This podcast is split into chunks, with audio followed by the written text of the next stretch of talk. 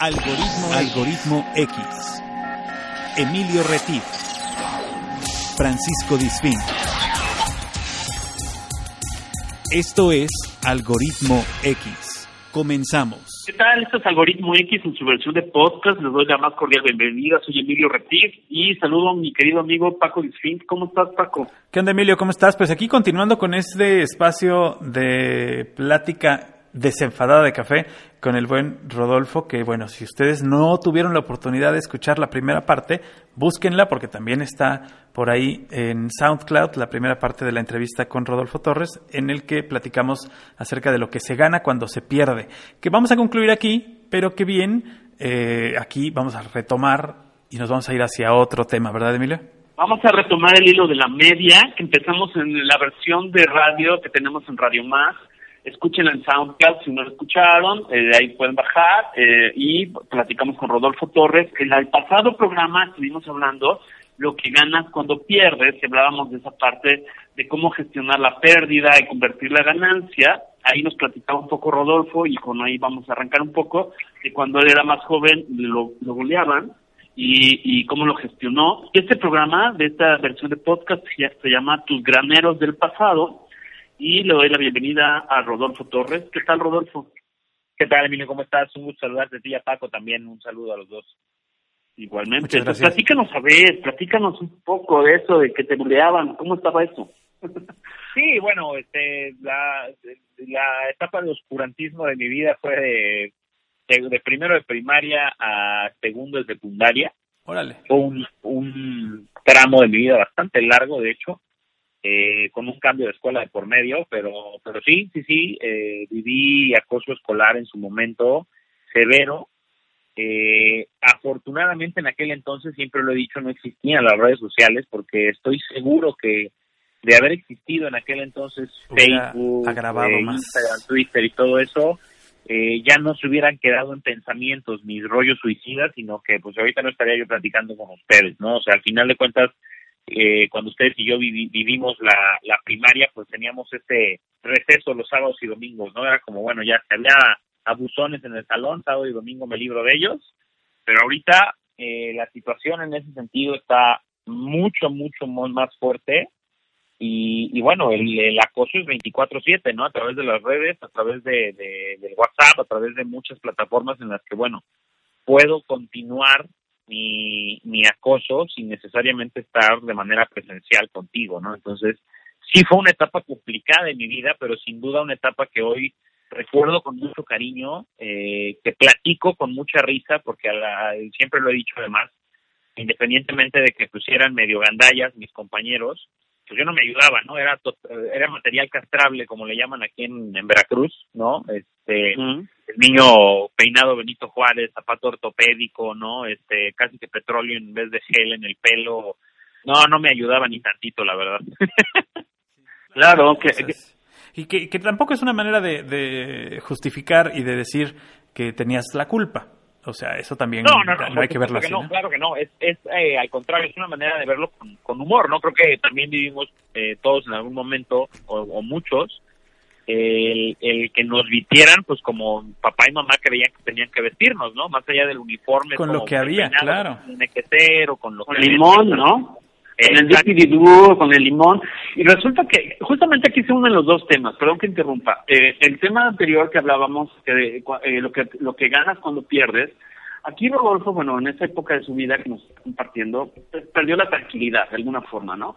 Pero también ganó muchas cosas, porque ahora, a la edad que tiene, ha escrito un libro, este que seguramente lo, lo pueden adquirir para, para poder gestionar esa parte o acompañar a alguien que se ha buleado en secundaria, prepa, universidad o en maestría también, o en la vida o en la oficina, porque en todos lados a veces hay bullying, y es saber tomarlo con humor, así como le estoy diciendo, eh, a veces para poderle encontrar la ganancia a una pérdida, hay que tomar las cosas con humor, sabernos reír con, de nosotros mismos, de lo que nos hacían cuando éramos más chavos, y cómo hacer las paces y justamente asociarlo con los graneros del pasado. Eso era el pasado.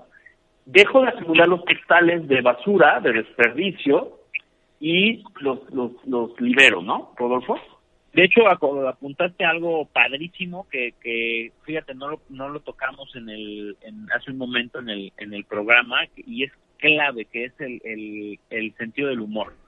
El sentido del humor va a ser clave en, en no solamente en, ganar cuando pierdes, sino justo en esta reflexión herramienta, porque al final de cuentas hablar de los ganeros del pasado es hablar de una herramienta poderosísima que nos va a permitir capitalizar nuestras experiencias y, poder eh, poder cosechar eh, grandes cosas de, todos estos episodios por dolorosos que sean no el, el que siempre lo he dicho el que sabe reírse de sí mismo vive bajo la posibilidad de que nadie se pueda reír de ellos o que nadie se pueda burlar de ti. Si tú sabes reírte de ti, nadie nadie más se puede reír de ti porque al final eh, esta parte del, del humor conmigo mismo implica saber reconocer mis errores, saber reírme de ellos y, y como consecuencia a esta maravillosa capacidad de, de reírme de mis errores, aprender de ellos y capitalizar,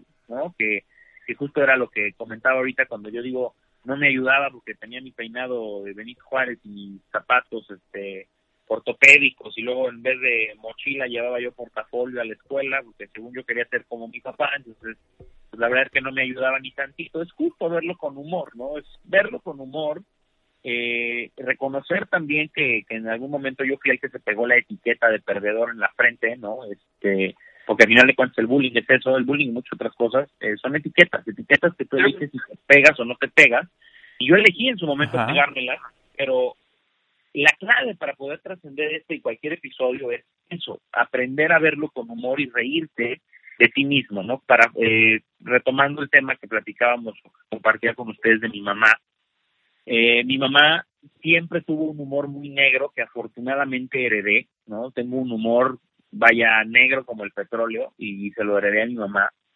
Y lo agradezco infinitamente porque no solo me ha permitido trascender y transitar los momentos difíciles de mi vida de una mejor forma, sino que además también me permitió atravesar su muerte de una mejor manera, ¿no? Eh, me acuerdo mucho del de, día que falleció y que, estábamos en el funeral, ¿no? Y de repente llegó este una persona extraña que yo no conocía, mis hermanas no la conocían, pero era este tipo pues fuerte, ¿no? O sea, no no musculoso, sino de estos gorditos duros, tipo luchador, ¿no? Este con camiseta interior blanca, con lentes de, judicial, pelón, dije, puta, ya valió, mi mamá le quedó a deber a Liverpool o a quién, ¿no? Eh, y me acuerdo que hice reír, me acuerdo que hice reír a mis hermanas con eso, ¿no? Este, porque al final mi humor siempre ha sido, insisto, muy negro, pero he aprendido a reírme de las cosas eh, y ya incluso en este tono humorístico siempre dije, bueno, hasta para morirse mi mamá fue imprudente, pues se murió en miércoles y se murió en Ciudad de México, ¿no? Cuando mi mamá la última parte de su vida la hizo en Jalapa, entonces morirse a mitad de semana y, morirse en un lugar donde no es donde vivía, pues dificultó que muchas amistades de ella pues llegaran a despedirse, ¿no? A, su, a su funeral. Entonces, digo, pequeñas cosas como esta que les estoy contando y que de repente mucha gente no solamente se sorprende, sino que hasta se ofende por mí, ¿no? De decir, ay, pero ¿cómo dices que tu mamá fue imprudente al morirse, ¿no?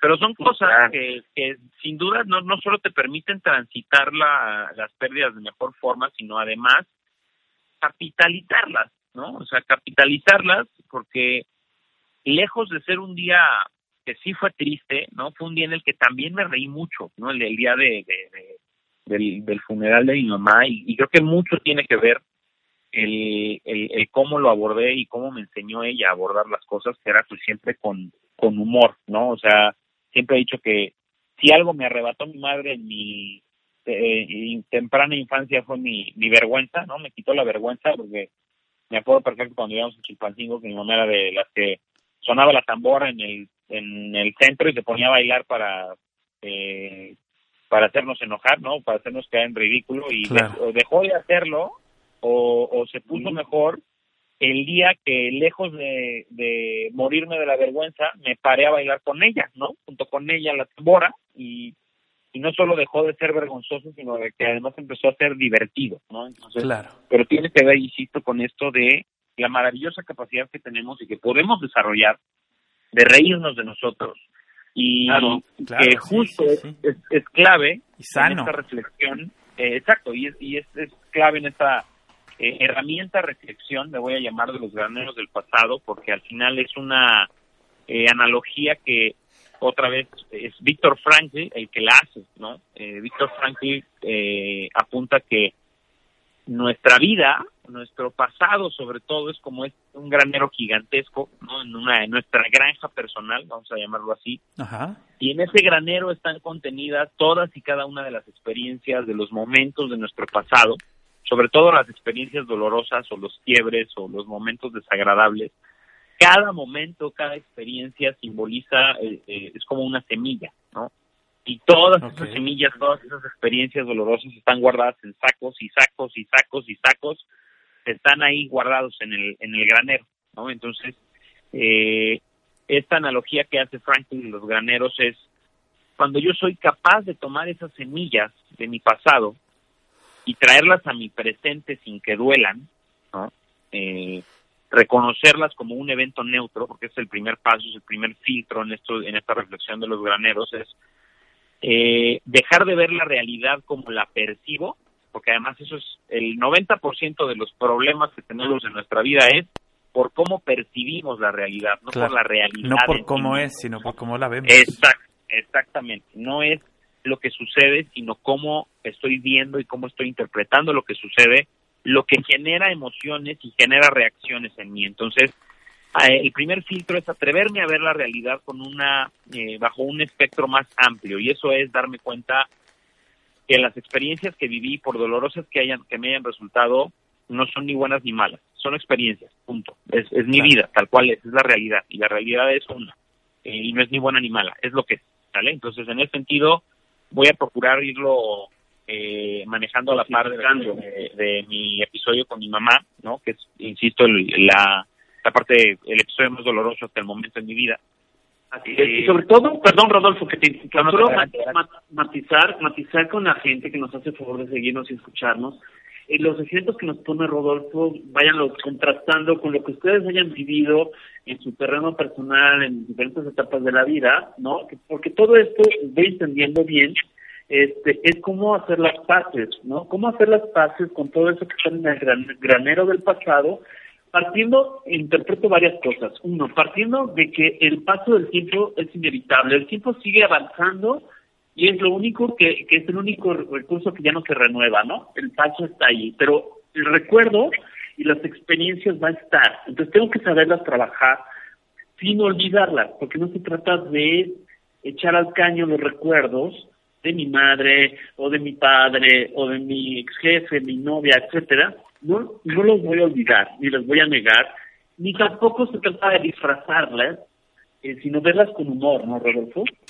Sí, de hecho, eh, mucho de lo que es reconocer el evento o la, el episodio de mi vida como un otro como algo ni bueno ni malo, es reconocer eh, más no desconocer, ¿no? Reconocer que me dolió, reconocer que perdí, reconocer que eh, me enojó o me enoja incluso todavía recordarlo tal vez, ¿no? Pero también reconocer lo que hay del otro lado, ¿no? Lo que aprendí, lo que crecí a partir de eso, lo que eh, me dejó. Entonces, no es tapar una cosa para reconocer otra, ¿no? O sea, al final es reconocer el evento en su totalidad con todo lo que eso generó en mí, eh, porque tampoco se trata de, de, insisto, este exceso de pensamiento mágico de decir, no, no, no, todo fue bueno y estuvo de pelos que, que se muriera o que mi esposa se divorciara de mí, ¿no? O sea, al final es eh, reconocer todo el espectro de emociones y todo el espectro de, situaciones que, generó en mí lo que viví y desde ahí entonces elegir qué es lo que quiero construir, ¿no? Que, que insisto, es el primer filtro de, estos graneros, el ver la realidad más amplia y decir, bueno, eh, al final mi mamá se murió y punto, ¿no? O sea, no es ni bueno ni malo, se, se murió de, de cáncer cerebral, tan, ¿no? O sea, no lo pedí yo, no lo pidió ella, no lo pidió nadie, pero pues es lo que es lo que sucedió, es lo que hubo y es lo que pasó, tan tan, ¿no? Entonces, claro. literal, hacer eso es como sacar el, eh, la semilla del granero, ¿no? Ese es el primer paso. Saco la semilla del granero reconociéndola como un evento neutro, ¿no? Entonces ese es el primer, el primer gran paso o el primer gran filtro. El segundo filtro entonces es, si ya logré ver el episodio sin que duela, si ya logré reconocer que simplemente fue algo que viví, que ya no puedo cambiar, que está en el pasado, escrito con piedra, y por más que reniegue y por más que me pare de pestañas, no lo voy a poder cambiar. Entonces llega esta maravillosa capacidad que de la que habla también Franklin de elegir ante las circunstancias, ¿no? te pueden quitar hasta los calzones, pero jamás te van a poder eh, quitar la libertad de elegir qué hacer cuando te quiten los calzones, ¿no? Entonces, la capacidad de elección es una capacidad inherente al ser humano. De hecho, me gusta esta reflexión que hace Franklin de la libertad es inevitable. Un regalo inevitable que tiene el ser humano. Aún si yo hoy te metiera a prisión, tú eres libre de elegir cómo afrontas el estar en prisión, que fue lo que él hizo cuando, cuando lo encerraron en el campo de concentración nazi, ¿no? O sea, él a partir de su experiencia es que construye esta gran corriente de, psicología llamada logoterapia, ¿no? Entonces, ¿qué voy a construir con el evento que haya marcado mi vida? Entonces, el segundo paso, una vez que logro sacar esa semilla del granero y reconocerla como un evento neutro, justo es sembrarla, ¿no? Voy a sembrar esta semilla, voy a elegir construir algo de valor, algo poderoso con esto, o esto que me provocó dolor, o esto que me provocó tristeza, o esto que me provocó enojo, ¿no? Eh, pongo el ejemplo del libro, ¿no? Al final, para yo poder empezar a redactar el libro, que fue un ejercicio de, reflexión y de, memoria muy cañón, el que hice con Bobolfo, eh, catártico incluso, ¿no? Porque hay muchas cosas que al, estar arrastrando las teclas, porque la pluma ya no fue, al estar arrastrando las teclas para escribir el libro, eh, incluso venían a mí recuerdos que había suprimido, que volvían a doler, pero volvían a doler diferentes, ¿no? O sea, era como reconocerlo, decir, ay, con esto estuvo gacho y lo había olvidado, y pasar a lo que sigue, ¿no? Eh, que, al final es traer ese evento de mi pasado que se llama bullying, ¿no? Se llama acoso escolar, reconocer que no fue ni bueno ni malo, es lo que tenía que vivir, lo que me tocaba y tan tan, y entonces decir, bueno, voy a construir algo de valor con esto, que primero, muchos, algunos años antes de que fuera el libro, lo que construí fue conferencias. Yo antes de, escribir Bobolfo, Bobolfo era una conferencia que yo sigo dando a la fecha, pero primero fue una conferencia, fue el compartir mi experiencia con los demás, brindarle eh, herramientas a los demás para que pudieran evitar vivir las cosas como yo las viví o, pensar estas tonterías de, de, me voy a matar porque no vale la pena que yo esté en este mundo como yo lo viví en algún momento entonces, lo primero que saqué de valor de, de, esa experiencia fueron las conferencias. Y ojo que fue muchos años después. Eh, y, y lo que, a lo que quiero llegar con eso es a que tampoco se trata de obsesionarnos con el puta, si todo tiene que tener sentido, entonces, ¿cuál es el sentido de que hoy me levanté tarde y cuál es el sentido de que este, la pandemia no nos deja salir todavía? Muchas veces el sentido viene algún tiempecito después de que viví lo que viví. Y viene, eh, viene aquí a colación esta parte de la que hablábamos en el programa de la fe y la esperanza. Es tener la certeza, aunque aún no lo descubra, de que lo que estoy viviendo tiene un propósito más grande del que yo puedo entender ahorita, ¿no?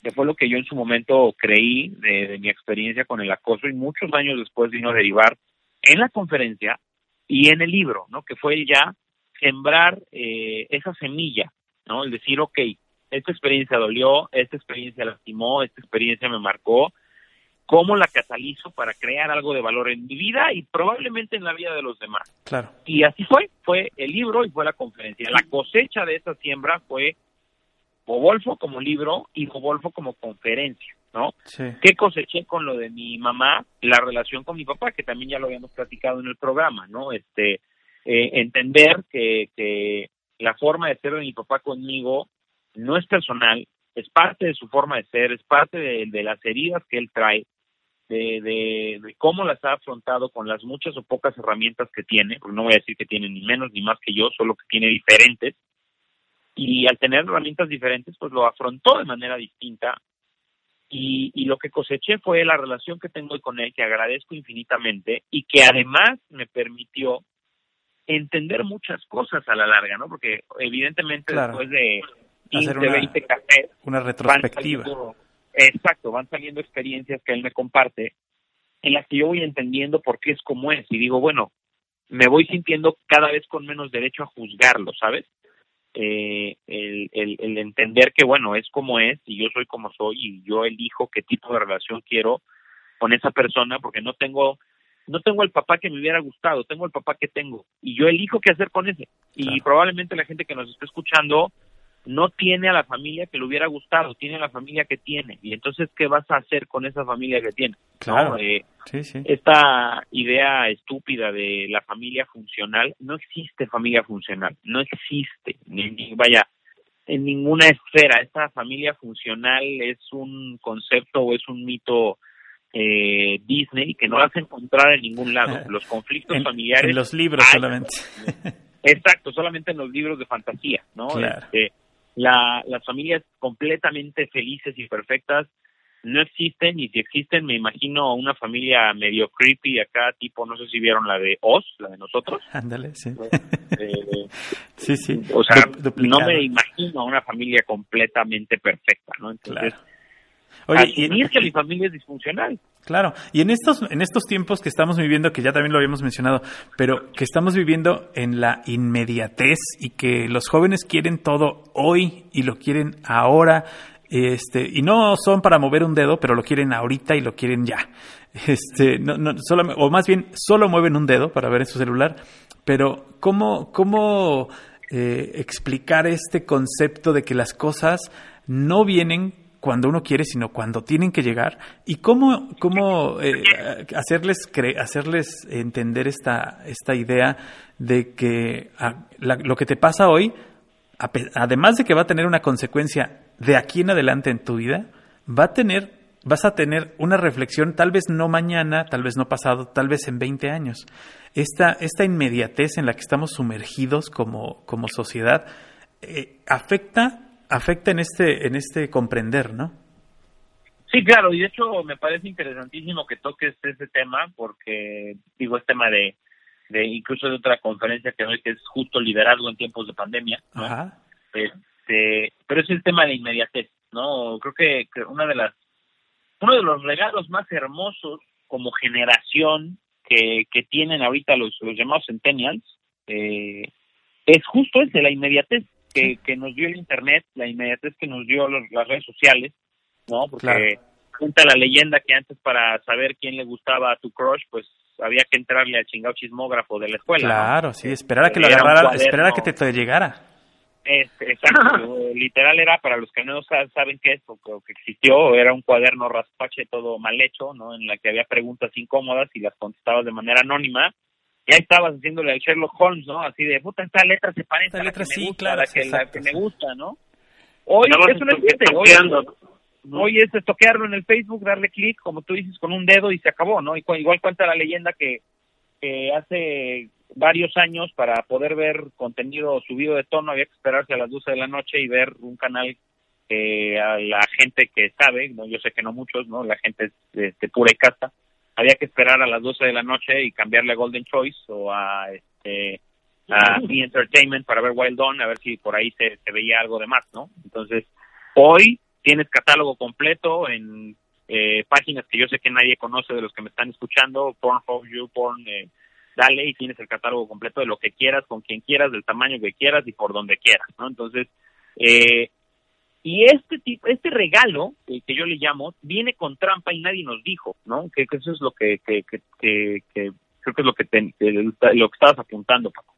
El regalo viene con trampa y nadie nos dijo porque la inmediatez lo que hace es dificultar la resiliencia, ¿no? La, la, la inmediatez a la que a la que estamos expuestos no beneficia el que nosotros desarrollemos la resiliencia porque para empezar desarrollar, construir y, y mejorar mi resiliencia implica trabajar algo que se llama paciencia y eso Claro. es algo que prácticamente nadie tiene hoy en día. Todo lo queremos dando clic, ¿no? Y lamentablemente hoy mucha gente, sobre todo la, la gente más joven, cree que la vida funciona así, que todo es así, que todo es con un clic eh, y y bueno, es un poco, no voy a decir que, que más, pero es un poco más fácil para los que pues sí tuvimos que ir a Videocentro a comprar nuestra, a rentar la película y rebobinarla antes de regresarla y no nada más darle clic en el Netflix, ¿no? Sí, sí. Este, que, que sabemos que las cosas implican paciencia, entonces eh, definitivamente esta parte de la inmediatez dificulta el, el trabajar la resiliencia, pero no lo hace imposible, ¿no? No lo hace imposible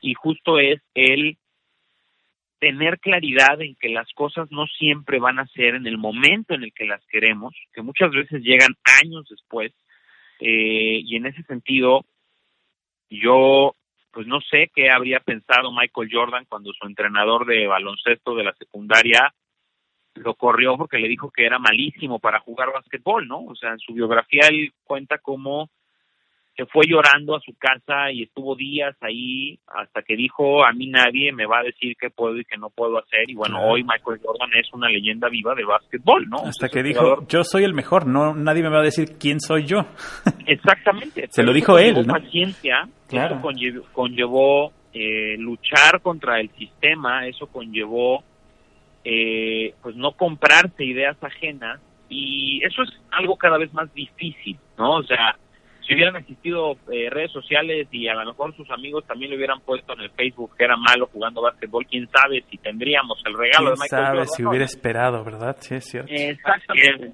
de hecho, ahorita estoy tratando de agrupar todo lo que nos estás compartiendo y comentando, Rodolfo, y a ver si quiero que me lo valides, que me digas si hay, hay algo que yo omitiendo.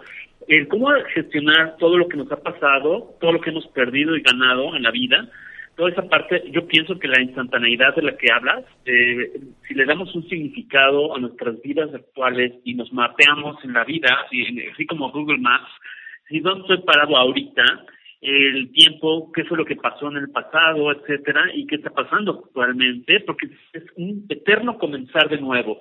Tenemos que aprender a hacer las paces con la bronca que tuve con el de enfrente en este momento, o hace 10 minutos, o hace 10 años. Entonces, un eterno comenzar de nuevo el buscarle significado a esos sucesos, a ese bullying del que nos comentas de Gopolfo, eh, tal vez pedir perdón, tal vez pedir perdón a otros que lastimamos o pedir perdón a mí por no haber sabido imponer este respeto en ese momento y dejarme llevar por el bullying del buleador y tal vez no entender que si le hacían bullying a Bobolfo, y es una pregunta que te quería hacer hace rato, seguramente te lo hacían porque eras un chavo estudioso, no te conocí, pero lo estoy interpretando.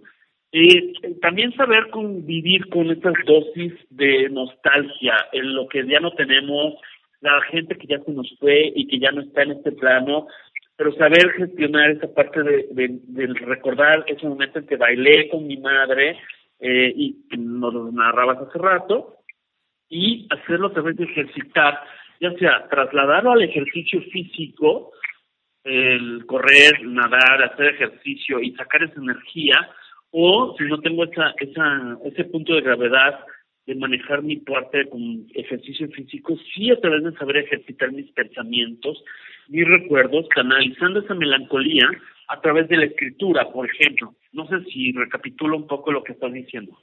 Sí, claro, eh, definitivamente tiene que, o sea, esta parte que dices de canalizar mis emociones, canalizar lo que estoy sintiendo lo que viví, ¿no? Que es este, que al final de cuentas también es eh, entender, ¿no? Entender que, que el, el hecho de, de recordar, pues no implica perderme en el recuerdo, ¿no? O sea, apuntabas esta parte del, del ejercicio cuando me siento enojado, cuando me siento triste, que es una gran herramienta, pero mm, tampoco perderme en el ocultar, insisto, las emociones que puede estarme produciendo un evento, porque ahí puede haber una señal de que no estoy soltando el evento como tal, lo estoy enterrando, pretendiendo que no existe, que de hecho esto es una de las es un método muy común, erróneo, de afrontar los duelos cuando alguien muere, que es pretender que mi familiar se fue de vacaciones, ¿no? Y que por ahí anda perdido en el mundo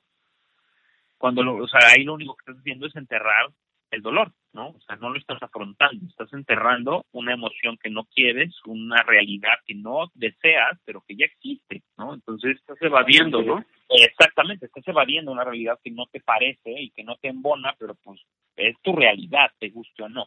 Entonces, eh, es eh, sí, eh, encontrar estos catalizadores eh, que me permitan transitar mis emociones, no, no que, que, me permitan evadirlas, que me permitan transitar, ¿no? De pronto, si estoy enojado, agarrar un costal y darle de guamazos hasta que me canse, bueno, es una manera de catalizarlo, pero estás eh, vivenciando tu enojo, ¿me explico? Sí, claro.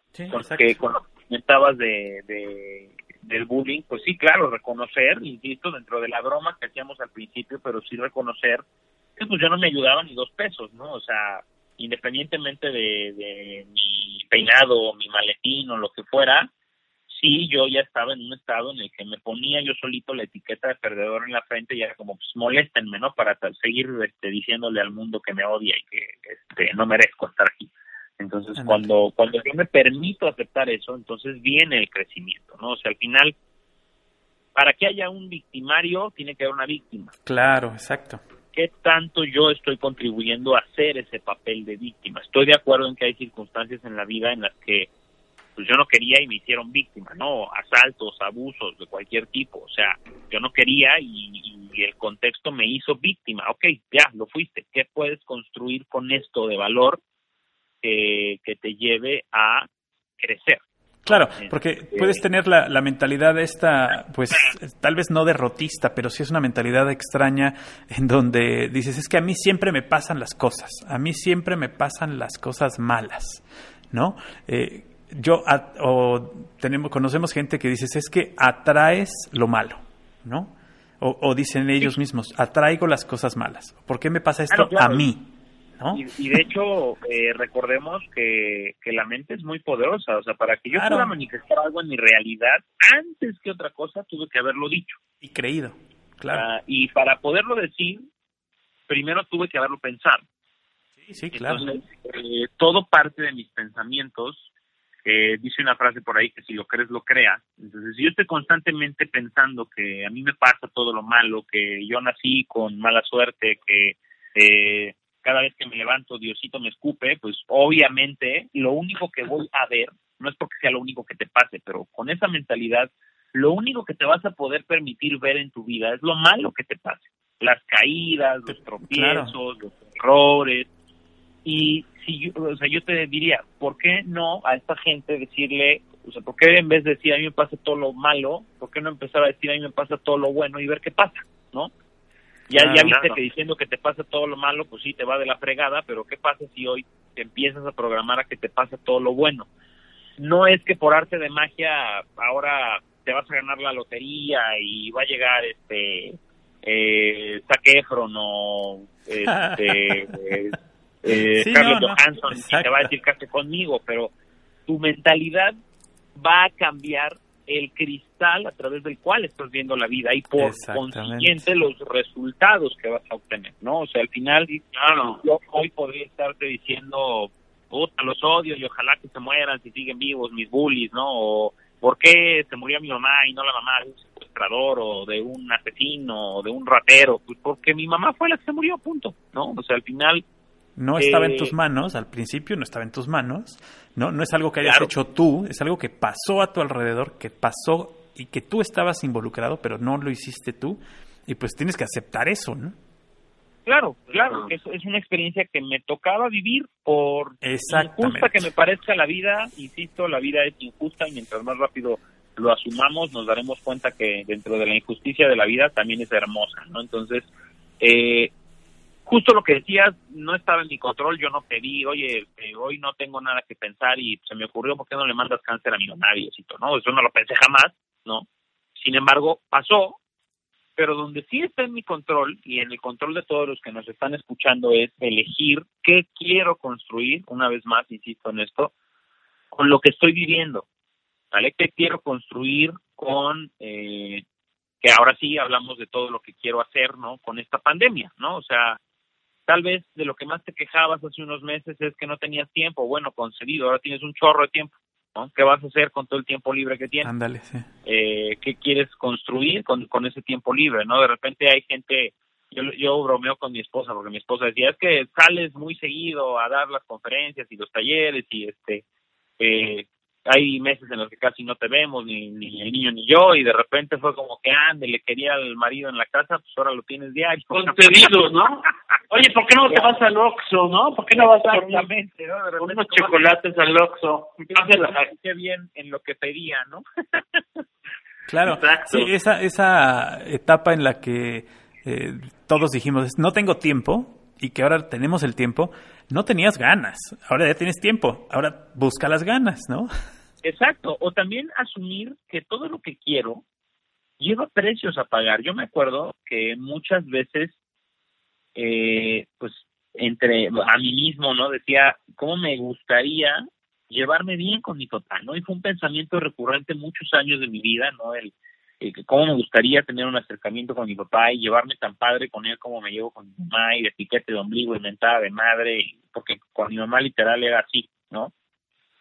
Eh, y de pronto, digo, no me llevo de a mentada de madre con él porque son mentalidades muy diferentes, la, la que tiene mi papá y la que tiene mi mamá, pero me llevo muy bien con él, o sea, tengo un acercamiento con él que jamás me imaginé y el precio a pagar fue que no se muriera, ¿no? Entonces, eh, estoy dispuesto a asumir el precio que requiero pagar por, por este, por lo que deseo, porque insisto, o sea, no es como que un día el universo, Dios o Zeus bajó del cielo y me dijo, oye, sí te voy a dar la relación con tu papá, pero ¿qué onda? ¿Aguantas que tu mamá se muera? Pues no, ¿no? Pero al final, cada cosa que nosotros deseamos en nuestra vida tiene precios a pagar, ¿vale? Eh, no quiero hablar de sacrificios, no quiero hablar de, de, eh, de, de pérdidas, al final todo tiene un precio y quien diga que hay cosas en la vida que son gratis, te está mintiendo. Todo cuesta, todo cuesta, ¿no? O sea, Claro. Y, y a lo mejor no lo pagas hoy, lo pagas como en paguitos chiquitos, como en Coppel, como Emilio, pero, Claro, pero lo pagas. Incluso, oye, eso salir, incluso salir y ver el halo este que se le hizo al sol después del temblor de hace unos días, tiene un precio a pagar que es salir de mi casa, de la comodidad Claro. de mi cama, a la azotea y Exact- verlo. exactamente. Hay un precio a pagar que se llama esfuerzo. Sí, no, no, que, no, que no se entienda que el precio es algo malo que te tiene que pasar. No, no, no. Es simplemente que todo No. se paga. Claro, Oye, claro. una pregunta, Rodolfo. Hace rato tú mencionabas que en este proceso para hacer las paces de todo lo que tenemos acumulado y mal acomodado en el granero, tal vez, Ajá. es, es neutralizar el evento, ¿no? Es decir, la muerte, la pérdida de chamba, de economía, lo que sea. Claro. Lo, lo neutralizas, ¿no? Lo neutralizamos. Es una parte de un proceso para trabajarlo conmigo mismo. Luego, para poder sem- sembrar semilla, ¿no? Así lo mencionaste. Claro. Eh, ya lo neutralicé, le quité esa carga energética, interpretación, dolor, enojo, etcétera. Pero ¿qué más pasos siguen? O sea, para poder hacer pases con eso que tengo acomodado en el granero, ¿qué otro paso seguiría? Claro, de hecho, eh, lo, lo, lo repito, el, el, una vez que tengo el evento y lo, lo puedo reconocer como neutro, ¿no? Y la parte de, de saber que ya lo puedo reconocer como neutro es eh, cacharme en el que ya lo veo y ya no me duele como antes, ¿no? O sea, ya lo veo y ya incluso puedo agradecerlo, ¿no? Porque para algo me va a servir. Y entonces viene esta elección de qué quiero construir con él, ¿no? O sea, si, si ya lo estoy haciendo de manera consciente, que, que siempre he dicho que lo de Bobolfo fue literal atravesar toda esta analogía del granero de manera inconsciente, porque todo este aprendizaje de los graneros y de Frankl y de las certificaciones vino a mí después de ser de incluso de publicar el libro, ¿no? Hoy sé que así lo hice de manera inconsciente, pero ustedes que nos están escuchando y ya lo están eh, di- digamos, ya tienen la herramienta de manera consciente, entonces es eso, ¿no? Una vez que neutralicé el evento, incluso sentarme a escribir, ok, con este episodio, ¿qué quiero construir? O más que qué quiero construir, ¿qué de positivo o de valor saqué de aquí? ¿No? O sea, ¿qué sí eh, valió la pena que, que pudiera yo haber sacado de aquí? Y puede haber sido que a raíz de ese episodio conociste a alguien determinante en tu vida, que a raíz de ese episodio te, eh, te, te surgió un nuevo trabajo, un viaje, eh, ¿qué, ¿qué de positivo puedo sacar de este evento que no fue agradable en mi vida? ¿Me explico? Porque entonces de ahí viene el, el, el poder elegir conscientemente qué quiero hacer, ¿no? ¿Qué quiero construir? qué quiero lograr a partir de el evento, que de hecho eh, hay algunos autores que sostienen que muchas veces nuestro llamado más profundo en la vida, nuestra misión de vida, nuestra eh, nuestra meta más grande o más elevada surge a partir de un evento doloroso. Sí, claro. yo lo veo hoy y lo reflexiono y bueno, por lo menos en mi caso aplica porque pues yo hoy me dedico al empoderamiento y a la, a la toma de conciencia y a la trascendencia del ser humano, pero todo esto vino derivado de mi experiencia de bullying y después de, bueno, la también ahora más recientemente la muerte de mi mamá y muchos otros episodios, ¿no? Pero pero concretamente de mi episodio de bullying que en su momento como chamaco pues me hizo pensar en, en el suicidio, ¿no? Entonces, eh, es el permitirme elegir ver lo que sí hay dentro de lo que viví. No sé si me estoy explicando bien. Sí, totalmente. De hecho, te quiero preguntar algo. así vino a mi mente, escuchándote, como esa parte de simbolismos o imágenes. Claro. Por ejemplo, hay veces que un suceso me lleva a una situación, a veces son situaciones límite, a veces son situaciones eh, muy, muy, muy grandiosas, un viaje, algo gratificante, un nuevo trabajo, etcétera. Es como llegar a ese camino sin Google Maps, y nada de ayuda, ni mapas, ni guía roja, ni nada que le parezca llegar a esa, a esa Y, ¿no? Hay de dos sopas. O sea, tengo que tomar la decisión en este momento, no me puedo quedar detenido, porque el tiempo sigue, ¿no? Es o tomo a la izquierda o tomo a la derecha. Claro, claro. Eh, sí, es, es, un poco eso, aunque también, eh, porque en este en esta analogía del eh, el tiempo sigue aunque tú te quedes parado, eso es real, el tiempo sigue aunque tú te quedes parado, y sin embargo hay momentos en los que necesitas hacer un alto, ¿no? Necesitas, pues literal, sentarte tantito y decir, a ver, ¿dónde estoy parado? ¿Cómo me siento donde estoy parado?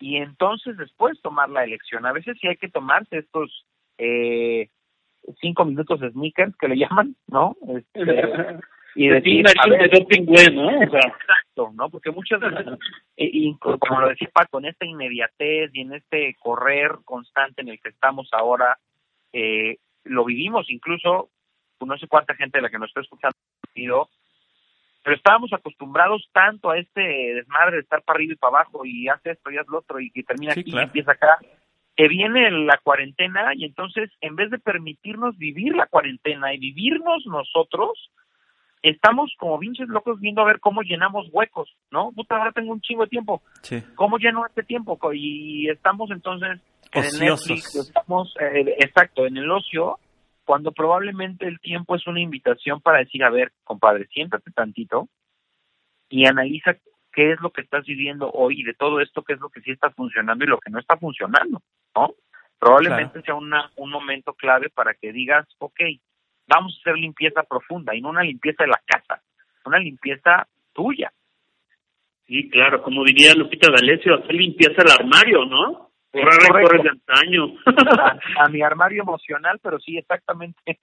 Pues sí. sí hay, que sacar, hay que sacarlo del closet, ¿no? Por ejemplo, hay otra frase que no es de Lupita D'Alessio, pero es de CNK, que también me gusta mucho, que a veces para tomar esas decisiones, decir, ¿dónde estoy parado? Que le dice Rodolfo, el tiempo, ok, nos va a dar esos cinco minutos de tomarme un sneaker en ese Y, en lo que es el Team Marín de Doping B, será el cajón derecho, será el izquierdo, o la catafixia de, de Chabelo. Pero Seneca que decía, cuando un hombre no sabe hacia dónde navega, ningún viento le es favorable. Entonces, porque tal vez puede ser eso, a, dónde quiero ir. No nada más de dónde vengo, sino a dónde quiero ir, ¿no, Rodolfo? Claro, y de hecho es justo lo que hablábamos del sentido. El sentido es eso. El sentido, mm, de pronto se, se, se confunde un poco esta reflexión que hacía Frankl de el hombre en busca del sentido y de la logoterapia como la búsqueda del sentido del ser humano, y de pronto pensamos que el sentido es uno solo. Y la realidad es que a lo largo de nuestra vida hay muchos sentidos que requerimos encontrar, ¿no? O sea, eh, hablando de mi vida particularmente, o de un día normal de mi vida, yo tengo que encontrarle un sentido al ser papá, ¿no? O sea, y, vivir mi ser papá con ese sentido de, de, de qué quiero crear con el ser papá, y lo mismo al ser esposo, y lo mismo al ser hijo con mi papá, y lo mismo al ser amigo, o sea, vivimos una cantidad enorme de sentidos diferentes en diferentes contextos. Claro. Y como bien lo marca, si yo no sé qué quiero de mi relación, por ejemplo, de pareja, pues no voy a llegar a ningún lado. Sí, pues Si yo no sé qué quiero crear con mi hijo, pues voy a estar, pues el bulto va a estar ahí con mi hijo, pero no voy a hacer nada. No voy a estar eh, por estar, ¿me explico? Lo mismo con mi con mi parte vocacional. Si yo no sé cómo me quiero vivir como profesionista, pues claro que eventualmente tendré un trabajo, porque pues, de algo tengo que vivir, ¿no? Pero pues trabajaré por trabajar, ¿no? Por el cheque, porque pues hay que pagar las cuentas, la renta, la comida, pero pero realmente no hay un sentido en lo que estoy haciendo y entonces ahí es donde vienen los vacíos existenciales y, y bueno, esta teoría de la cual parte Franklin, que los, los procesos depresivos del ser humano son en gran medida porque tenemos momentos en los que le perdemos el sentido a la vida. Es, ¿qué chingados hago aquí, no? ¿Para qué viví? ¿Para qué nací? ¿No? ¿Para qué llegué? ¿Qué, qué onda? ¿No? ¿Y ahora qué? Así es. Sí, porque así como dice, como dice el dicho, ningún chile te va a embonar. Exactamente. Me encanta fácil, cabrón. chile te Sí, pero pues sea, porque no sabes qué chile te gusta, Claro, o sea, digo, está bien que pruebes, está bien que pruebes, pero, pero hay que tener una Claro, meta, claro. ¿no? Hay que tener una meta siempre. Exactamente. Si ya te gustó el cuaresmeño, pues llega el cuaresmeño, ¿no? Pero ya, ya probaste los demás para saber que te gusta el cuaresmeño. Si lo, digo. si lo tuyo es la tranca poblana, está bien, pero el caso es que sepas qué quieres. Pero sobre todo allí es Justo. encontrar el, sentido, no porque te lo hayan marcado o te lo hayan dicho, o porque quieras ser como Bill Gates o como Zuckerberg o como... Está bien. ¿Qué es lo que pasa, no? Son puntos de referencia, de contexto, pero no no todos, ni vamos a ser el de, el de Airbnb, ni vamos a ser el de... Cada quien mantener nuestra propia identidad y saber que, qué roles quieres jugar. O sea, algunos son papás, otros no son papás. Algunos son futbolistas, otros no lo son. Otros son cantantes famosos, otros no lo son. Pero es desde donde estoy y puede ser desde donde yo esté encontrar ese sentido, ¿no? Porque Claro. a veces pasa que esos roles, eh, decir, ah, es que como no soy papá, o como no tengo dinero, o como no tengo una empresa grandiosa, pues entonces ya no voy a poder gestionar adecuadamente el sentido de mi vida, ¿no? Sí, no. Eh, y, y también hay que tener, como dices tú, eh, las metas eh, realistas, ¿no? Es como si yo dijera que voy a ser futbolista. Pues obviamente no. O sea, yo no puedo ser futbolista. Eh, es como los papás que quieren que sus hijos ¿Por qué sean Messi. la rodilla o qué? Porque me chingué la rodilla hace como 40 años. Entonces, no hay manera. Pero es como los, te digo, hay papás que ven en sus hijos a Messi, ¿no? O sea, Messi es uno en un millón. Tu hijo no es probable que sea uno en un millón, por más que tú lo obligues a jugar fútbol al chamaco, ¿no? Claro, Tienes que tener metas reales. Si la pasión del niño es jugar fútbol, claro, te puede vivir su pasión, Claro. puede llegar a ser un Pero gran si es del papá, pues no. Ah, no, claro, claro. Lo que esto tiene que ver con, con otro tema igual profundo, que es cuando quiero vivir mis pasiones a través de otra persona, ¿no? Y quiero que mi hijo o, o alguien a mi alrededor viva lo que yo no pude vivir por X o Y motivo. Ándale, Entonces, estoy, estoy eh, pues literal, eh, heredando mi pasión cuando en realidad pues, otra persona también tiene vida y tiene cabeza y tiene corazón y Claro. tiene Oye. Rodolfo, pero una pregunta, por ejemplo, ¿se puede transmutar, no? Si, por ejemplo, Paco no es Messi, ni va a ser Messi, ni fue Messi, ni Maradona, porque es más de esa época, pero, por ejemplo, Por se puede, dedicar, a escribir- se, puede, se puede dedicar, o nos podemos dedicar, estoy bromeando con Paco, pero todos lo podemos hacer. ¿Cómo puedo transmutar eso? Y lejos de decir, no, pues es que lástima, Margarito, ya no voy a ser, ni Sí, fui, claro, ni no, seré. no derrotarte. Pero puedo dedicarme a escribir capítulos de episodios para el Twitter y, y cómo lo voy a rentabilizar y cómo lo voy a ingresar, ¿no? O, sea, o hacer dibujos. O, Claro, que tiene que ver mucho con, con dos herramientas de que son adaptabilidad y flexibilidad, ¿no? Este, probablemente el tiempo se me pasó para ser jugador profesional porque ya tengo 40, 50 años, porque tengo, se me chingo la rodilla, dirían ustedes, este, por X o Y motivo, pero ¿cómo sí puedo vivir mi pasión? Ah, probablemente me puedo ir a echar la cáscara con mis cuates y hacer un equipo con, entre mis amigos de fin de semana y estoy viviendo mi pasión. Eh, de repente con las pasiones, y también es otro tema muy extenso, pero también de, de pronto con las pasiones, eh, también ya se está empezando a tener este estigma de que no, a huevo tengo que vivir mi pasión y además a huevo tengo que ganar dinero de eso. No es cierto. A mí me encanta Batman y yo no gano dinero porque me encante Batman. O sea, Pierdo dinero porque me compro un chingo de cosas de Batman, pero hay gente que sí gana dinero con esa pasión porque es gente que se dedica a comprar figuras y a revenderlas y gana una lanísima. A mí eso no me importa. O sea, a mí lo que me importa es vivir mi pasión desde otra parada, ¿no? En su momento pensé que como mi pasión eran los videojuegos, yo tenía que vivir de hacer videojuegos y estuve un año estudiando ingeniería en sistemas al idiota porque pues no era mi carrera y cuando vi las pinche 1500 líneas de código que había que hacer para un ahorcado, ni siquiera para un Halo o para un juego claro. dije, no, vayan al carajo, yo estoy para jugarlos, no para hacerlos, ¿no? O sea, vivir tus pasiones no necesariamente es que a huevo esa pasión tenga que ser tu vocación o tu profesión. Entonces ahí también hay un eh, error muy común, porque puedo vivir mis pasiones sin que necesariamente sea mi vocación o la, la actividad bajo la cual voy a voy a ganar dinero, ¿no? Incluso para mucha gente vivir sus pasiones es consecuencia de eh, el trabajo, ¿no? De repente yo puedo tener muy claro que estoy trabajando, que mi trabajo de pronto pues no está tan chido, pero pues es lo que me da para poder, no sé, ¿no? Por ponerte un ejemplo burdo, comprarme pinche mil videojuegos y jugarlos y entretenerme y, vivir mi pasión, ¿no? O sea, eh, insisto, todo tiene que ver con el propósito y, con ser adaptable y ser flexible. Hay, de hecho, este, comentaristas deportivos muy exitosos que se hicieron comentaristas a partir de, que por X o Y no de la vida o el universo o lo como quieran llamarle no les permitió ser jugadores profesionales, pero son comentaristas y están desenvolviéndose en el campo que les gusta, que es el fútbol, ¿no? O sea, al final eh, pues no seré Maradona, pero ya estoy bien pacheco, carnal. Entonces ya, ya voy de gane, ¿no? monetizaron, monetizaron esta pasión y la hicieron su modus vivendi. Exactamente, exactamente. Y sobre todo tener mecanismos que sean viables, lo decía Paco hace rato, si hay algo que nos inspire, que algo que nos detone esas, esas ganas de movernos. Y por ejemplo, tenemos historias que a veces, aunque no viva frente a nosotros, eh, pero sabemos que es una historia real la escritora de Harry Potter, que parece ser que estaba en una situación límite de pobreza, y de ahí empezó a escribir la historia de Harry Potter. Claro, ya Harry Potter está escrito, ¿no? Y no se trata de escribir Harry Potter este, renacido, pero sí hay ciertas situaciones que están cerca de nosotros, en las redes sociales, en casos reales, casos algunos no tan, no tan favorables que le han dado la vuelta de campana, que también les les invito y lo vamos a tener seguramente en breve en, el programa. Hay un chico mexicano de, de Monterrey, joven, que vivió una situación muy, muy difícil, perdió las dos piernas, que se llama Josafat González, eh, y, son cosas que le un ejemplo, cómo le dio la vuelta a la situación y ahora se da, dedica a dar conferencias.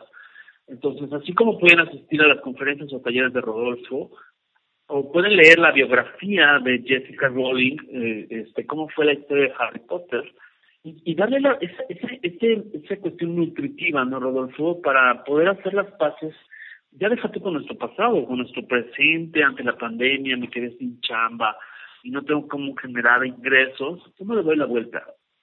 Claro, de hecho, eh, ahorita que mencionabas el ejemplo de, de J.K. Rowling o de, de, esta persona de Monterrey, digo, lo decías de, decías del chico de Monterrey y se me vino a la mente Nick Boychich, ¿no? Esta, este eh, cuate que no tiene brazos ni piernas, ¿no? Que de hecho estuvo en Jalapa hace varios años dando conferencias. Así es.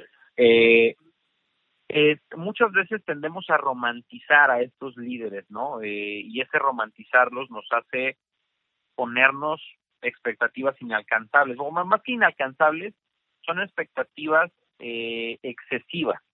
¿A qué voy con esto? No estoy diciendo que no puedas llegar a ser un gran, eh, un grande en aquello que te guste, pero va a llevar tiempo, no va a ser mañana, ¿no? Entonces, en ese sentido, de pronto, insisto con esta reflexión que hacíamos, no me acuerdo si en este bloque o en el del programa de soy suficiente. Si en este momento estoy viviendo esto, es porque soy suficiente para vivirlo, ¿no? Eh, y, y si bien estoy empeñado y estoy claro en que quiero seguir creciendo, en que quiero seguir avanzando, en este momento para lo que estoy viviendo soy suficiente, ¿no? Y dejar de, de sobreexigirme con la loca de la casa que le llaman a, la cabecita, ¿no? este, dejar que la, o sea, parar a la loca de la casa cuando me esté diciendo, es que tú puedes más, es que ándale, es que no lo hiciste tan bien como tú esperabas, es que no estés chingando, espérate, somos suficientes en este momento y vamos poco a poco, ¿no? Eh, este romanticismo con el que vemos que, claro, J.K. Rowling hoy es la autora del libro más vendido a nivel mundial y se estima que cada 30 segundos alguien está eh, empezando a leer a Harry Potter, ¿no? Eh, y de pronto se dice muy fácil él, ah, bueno, pues sí, cuando lo estaba escribiendo era mamá soltera y vivía en un departamentucho de dos por dos. Bueno, pero, partió de escribirlo, partió escribirlo en una servilleta, según sé, ¿no? Sí, claro, no, eh, o sea, lo dices y suena muy fácil, pero tú no, eh, literal, tú no viviste los meses que esa mujer estuvo sin poder pagar la renta, con la zozobra de que le voy a dar de comer a mi hijo, ¿no? Y este, literal, pepenando el café, ¿no? Que se toma para escribir el libro. Eh, Jordan lo dice también en un spot muy interesante, dice, perdón por hacerte creer que era fácil, ¿no? O sea, perdón porque los medios solo te dicen todas las veces que he encestado, pero no te dicen el chingo de horas que pasé en el gimnasio, todas las veces que lloré porque no, no encesté ese último punto final y que, que nos iba a dar la victoria y terminamos perdiendo, eh, por todas las veces que me encerré en mi cuarto desesperado porque ya no veía yo por dónde, ¿no? O sea, eh, es muy fácil, sobre todo, insisto, en esta época de inmediatez, pensar que todas esas personas que admiramos lo lograron en chinga y lo lograron de la noche a la mañana y que sus momentos de quiebre fueron pocos y fueron cortitos, ¿no? Claro. Eh, cuando en realidad fue todo un proceso, ¿no? El mismo Steve Jobs cuando lo corrieron de Apple, eh, para poder llegar al proceso de crear Pixar, ¿no? Que fue con lo que después regresó y compró otra vez Apple, eh, para poder llegar al proceso de crear Pixar y Toy Story y todo lo que vino después, hubo un momento de quiebre, hubo un momento de duelo, seguramente, bueno, no seguramente, él mismo lo narra, ¿no? En uno de sus, de sus discursos, tuvo que atravesar puntos en los que dijo el carajo todo y no quiero nada, ¿no? Porque al final de cuentas somos humanos, no somos humanos y vamos a vivir momentos de desesperación y va a haber espacios de nuestra vida en los que digamos, puta, ya que se acabe, ¿no? Por ejemplo, la pandemia, ¿no? eran 40 días y llevan cuatro meses, este, cuando acabe, quién sabe, ¿no? O sea, pero si yo vivo bajo esta expectativa de puta, ya mañana salimos, ya mañana salimos, ya mañana salimos. vamos a llegar, ya vamos a llegar, ya vamos a llegar. Exacto, entonces se me va a hacer eterno en vez de decir, bueno, si no llegamos todavía, ¿qué puedo hacer para aprovechar el camino? Exacto, sí, y además, eh, todo este rato eh, decías algo así como, bueno, en algún momento de tu vida, con las experiencias que nos has compartido, arrastraste el lápiz y le diste la vuelta. Hay veces que hay que arrastrar un rato la moral para, para encontrar qué es lo que vamos a, a, a, sacar de ese costal que nos pesa tanto, ¿no? Ah, porque lo llevamos arrastrando antes de llegar al granero de las experiencias y ahí, ahí vamos arrastrando, todos lo hemos hecho, al menos yo sí lo he hecho, hasta que dices, a ver, un momento, me voy a parar otra vez y voy a ver qué es lo que traigo en el costal y qué voy a despejar, qué voy a soltar, para poder reacomodar y para poder construir, a veces hay que deconstruir, ¿no? Y, y como reacomodar las piezas. Tal vez no voy a deshacerme de nada, pero lo voy a reacomodar. ¿No? Todo cabe en un jarrito sabiéndolo acomodar, dice por ahí el refrán. Y, y, y cómo le, le voy a dar la vuelta. Y, eh, bueno, las referencias inmediatas, próximas, o de personajes que tal vez en la vida no voy a cruzar, o no lo sabemos, porque la vida te va marcando ciertos destinos que a veces puedes coexistir y tal vez en un aeropuerto o en una central de autobuses o en alguna conferencia en la butaca de juntos te vas a encontrar con esta señora Jessica Rowling y le vas a poder preguntar tú misma, tú mismo, cómo fue que se inspiró en Harry Potter. Pero partir de, lo positivo y no andar cargando ese costal de cada vez que te pregunten cómo estás, soltarte como hilo de media con la misma narrativa, no, pues fatal, porque fíjate que me pasó y me sucedió, ¿no? Rodolfo es dejar de victimizarse y, de, y, empezar a tejer fino otra historia. Sí, exacto, exacto. Es eh, al final todos somos la historia que nos contamos, ¿no? Entonces, eh, exactamente. Tal vez es el momento de preguntarte si la historia que te estás contando te funciona para tener los resultados que estás buscando, ¿no? O sea, eh, muy probablemente sea momento de comenzar a contarte una nueva historia, ¿no? La, una historia que funcione, que, sea, que te impulse, que te lleve a donde quieres estar y, y no esta historia en la que no tienes lo que deseas, en la que vives como puedes y no como quieres, ¿no? En la que eh, soportas lo insoportable en vez de, comenzar a buscar, bueno, lo que sí, lo que sí desea. Dice, hay una, hay una frase muy buena que, eh, hablando de eso que estás diciendo precisamente, que dice, todo lo que estás experimentando en este momento, sin importar qué sea, es exactamente lo que necesitas para crecer. Confía en ello. Sin importar qué estés viviendo, a lo mejor tú ahorita lo estás viendo como que estás viviendo algo muy malo o algo muy triste, pero todo lo que estás viviendo en este momento, sin importar lo que sea, es lo que necesitas tú y solamente tú para crecer. Y, y, si estamos conscientes de eso y si nuestra historia con nosotros mismos está bien, eso va a marcar la diferencia en nuestra historia con los demás. Tenemos que estar primero bien nosotros para poder estar bien con los demás, ¿o no? Es correcto. Es correcto, no podemos dar lo que no tenemos o lo que no construimos en nosotros primero. Y, y sí, claro, para poder estar bien con mi entorno, primero requiero estar bien conmigo. De otra manera, si yo estoy en un contexto disfuncional, si yo me estoy manejando de manera disfuncional, todo lo que yo mueva a mi alrededor, pues lo voy a lo voy a eh, hacer disfuncional. Hay, hay, hay que estar seguros de que, aunque nuestros planes a lo mejor no se cumplan, o a lo mejor nos salga mal lo que tenemos planeado, pues verlo por nuestros propios ojos, que salió o no salió, es lo que nos va a dar la satisfacción. Si, si podemos eh, planear a futuro y ese futuro se nos da como lo teníamos planeado, pues sería muy bueno, pero si no se nos da como lo teníamos planeado, vamos a aprender y a crecer mucho más.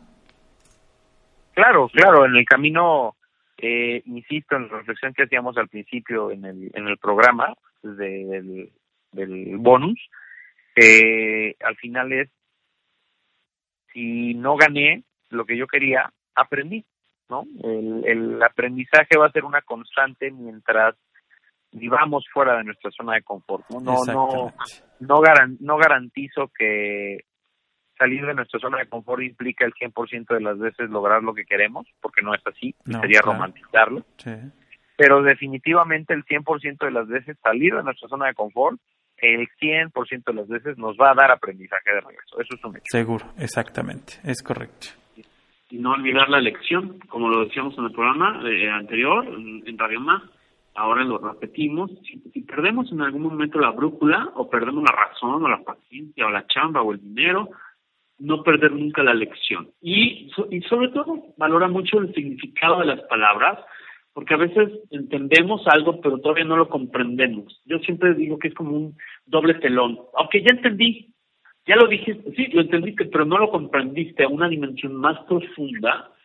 Eh, y es como saber el ver y observar, el oír y escuchar, entender que la vida es un proceso que si ahorita nosotros no estamos pasando por un momento difícil, eh, la compasión que no es lástima, siempre hago mucho matiz en esto, la compasión es compartir lo que otro está pasando en este momento y entenderlo y comprenderlo y tratar de estar junto con él, a través, a veces con palabras, a veces con silencios, y esa es esa, esa sabiduría que vamos a ir adquiriendo con nosotros mismos y con los demás, y entender que todos en algún momento de la vida estamos atravesando por cosas muy gratas y en otro tipo de dificultades, ya sea en lo personal, en lo familiar, en lo económico, en lo moral, etcétera.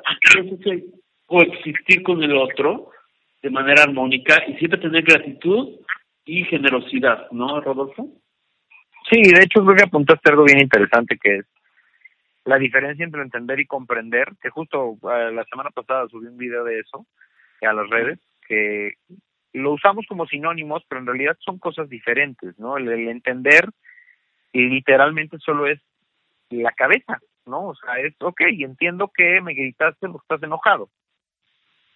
Pero el que yo entienda que gritaste porque estás enojado no implica que eh, de verdad yo comprenda el por qué estás enojado y que además tu enojo tiene que ver con tu interpretación y no con lo que yo soy.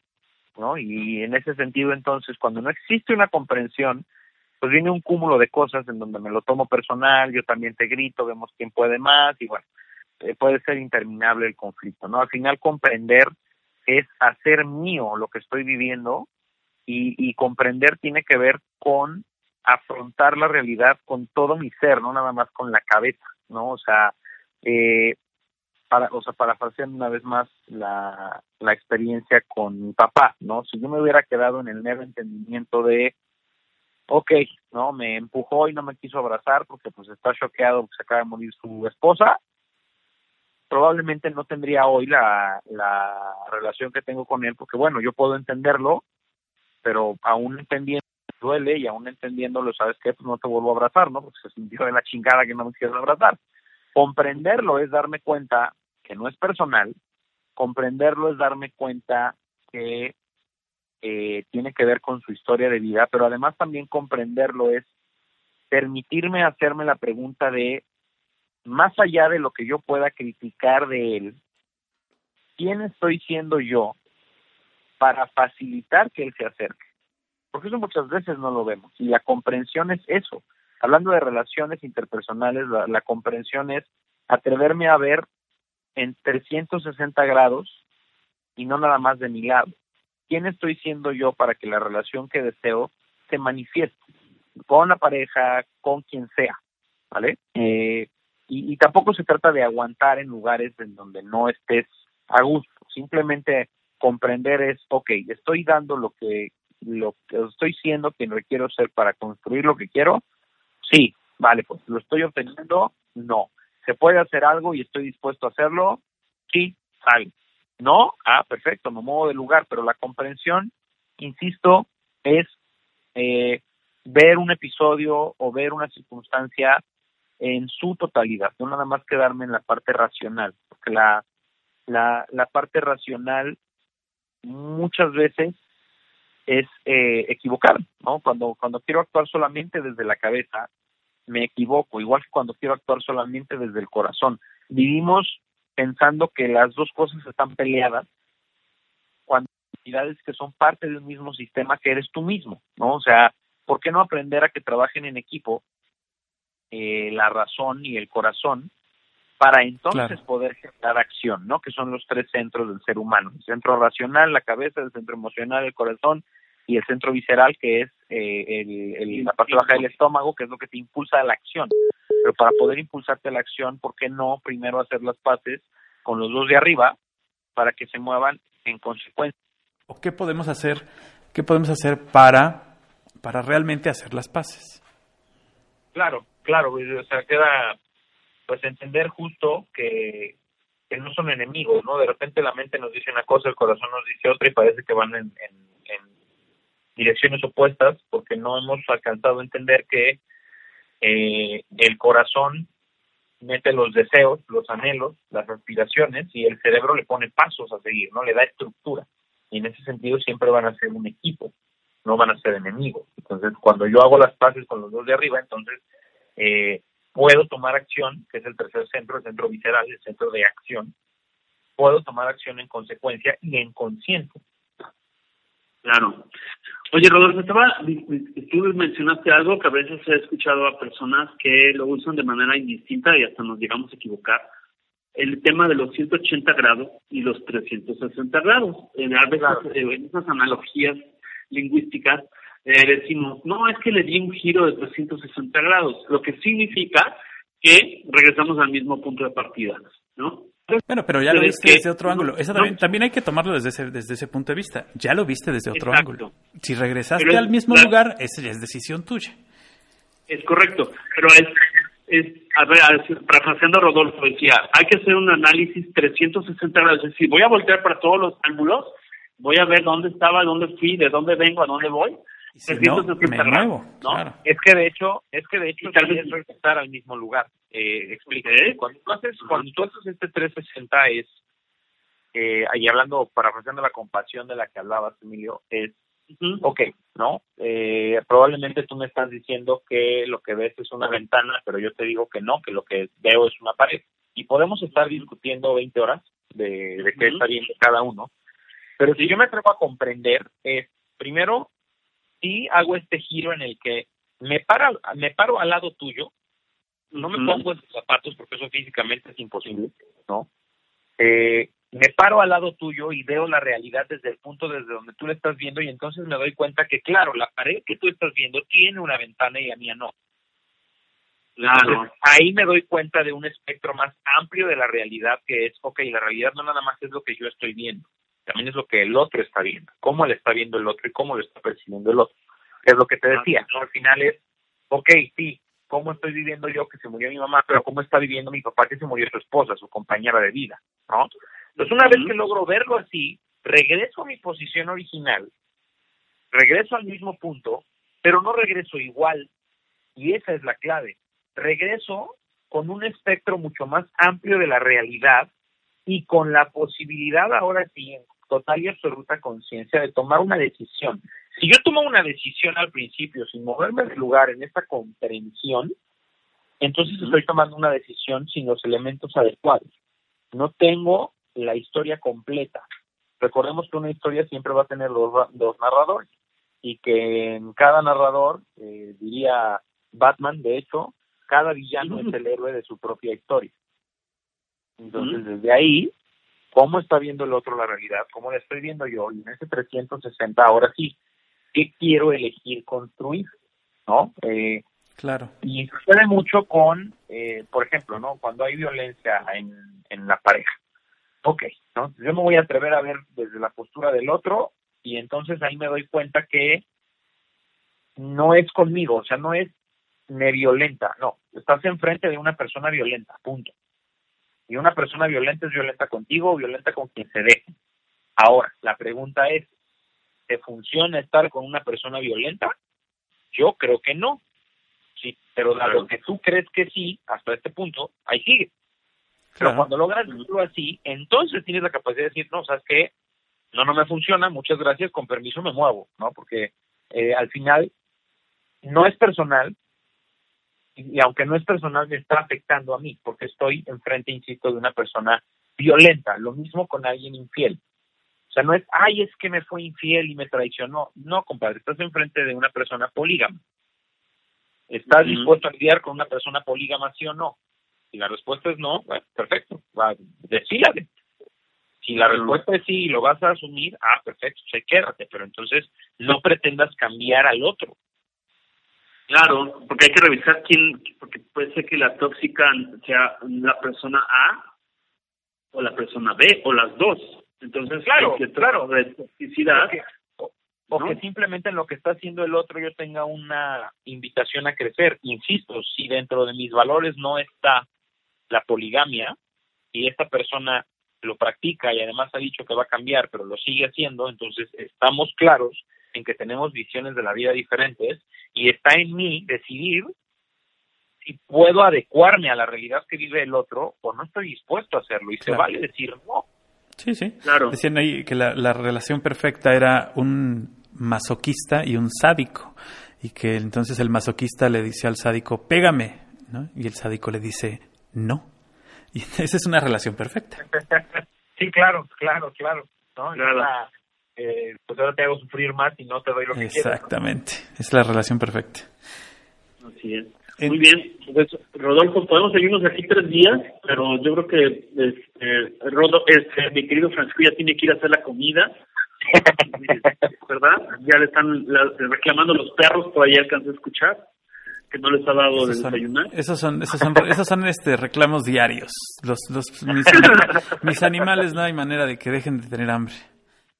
Exactamente. Viven con. Quiero agradecer, Rodolfo, que, que nos acompañes en estas pláticas y que podamos abordar más temas en otras entregas de Algoritmo X. No sé si quieras cerrar con alguna idea, algún dato de contacto.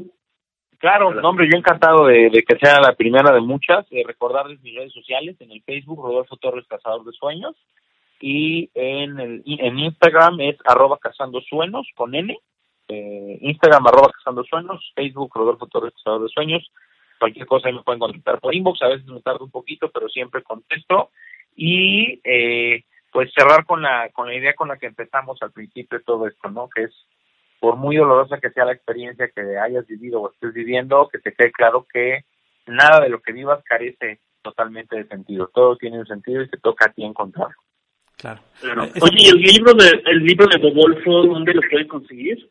El libro de Bobolfo, si lo quieren físico, me lo pueden pedir a mí directamente, porque ahorita no está, ahorita no lo estoy distribuyendo, lo estoy, lo estoy manejando yo nada más. Y si lo quieren digital, a través de, de Amazon o Apple, está digital. ¿Y el título es así, Bobolfo? Bobolfo, sí, sí, sí, Bobolfo, como Rodolfo, pero Bobo, en vez de Berro. Muy bien. Perfecto. Y, y, bueno, pues te agradecemos muchísimo que hayas estado con nosotros aquí en Algoritmo y que, como decimos, que no sea la última. No, hombre, gracias a ustedes. De verdad, muchísimas gracias. Un placer platicar con ustedes. Yo creo que efectivamente hay mucha tela de donde cortar y pues la seguiremos cortando. Muchísimas gracias, Rodolfo. Gracias, Rodolfo. Y en breve, para, para nuestros amigos, ya para cerrar, vamos a terminar hablando de tela de dónde cortar. Vamos a tener una historia bien interesante, una charla con Arturo Ramos Miranda, que nos va a platicar otra, otra anécdota de vida de estas charlas de café de algoritmo X, porque como decimos siempre, la vida es un algoritmo, es una combinación de datos y que todo nos nutre, saber y escuchar de lo que hace otro a través de la caligrafía, a través de lo que hace Rodolfo, a través de lo que hace Paco, todo, todo suma. Es Muchas gracias, Rodolfo, muchas gracias, Paco. Gracias. gracias. Hasta luego. Hasta la próxima. Algoritmo, Algoritmo X. Emilio Retif. Francisco Disfín. Esto fue Algoritmo X.